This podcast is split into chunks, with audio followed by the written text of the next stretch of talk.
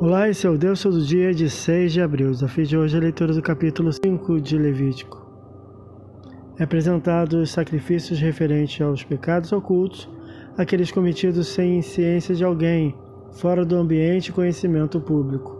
Apesar de não haver testemunhas do fato, há o cometimento do pecado, havendo consciência ou não por parte do que o cometer, e deve ser expiado. Versículos 1 a 5.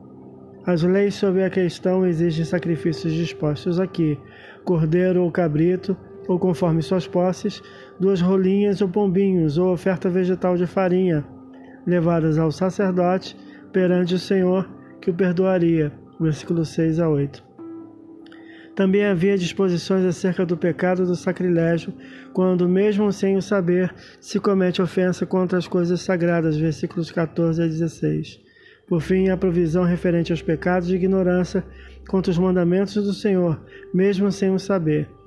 A oferta seria de um carneiro sem defeito pela culpa mesmo involuntária. Versículos 17 a 19. Esse é o Deus todo dia. Boa leitura que você possa ouvir Deus falar através da sua palavra. Agora segue a mensagem de pensamento do dia do pastor Heber Jamil. Até a próxima.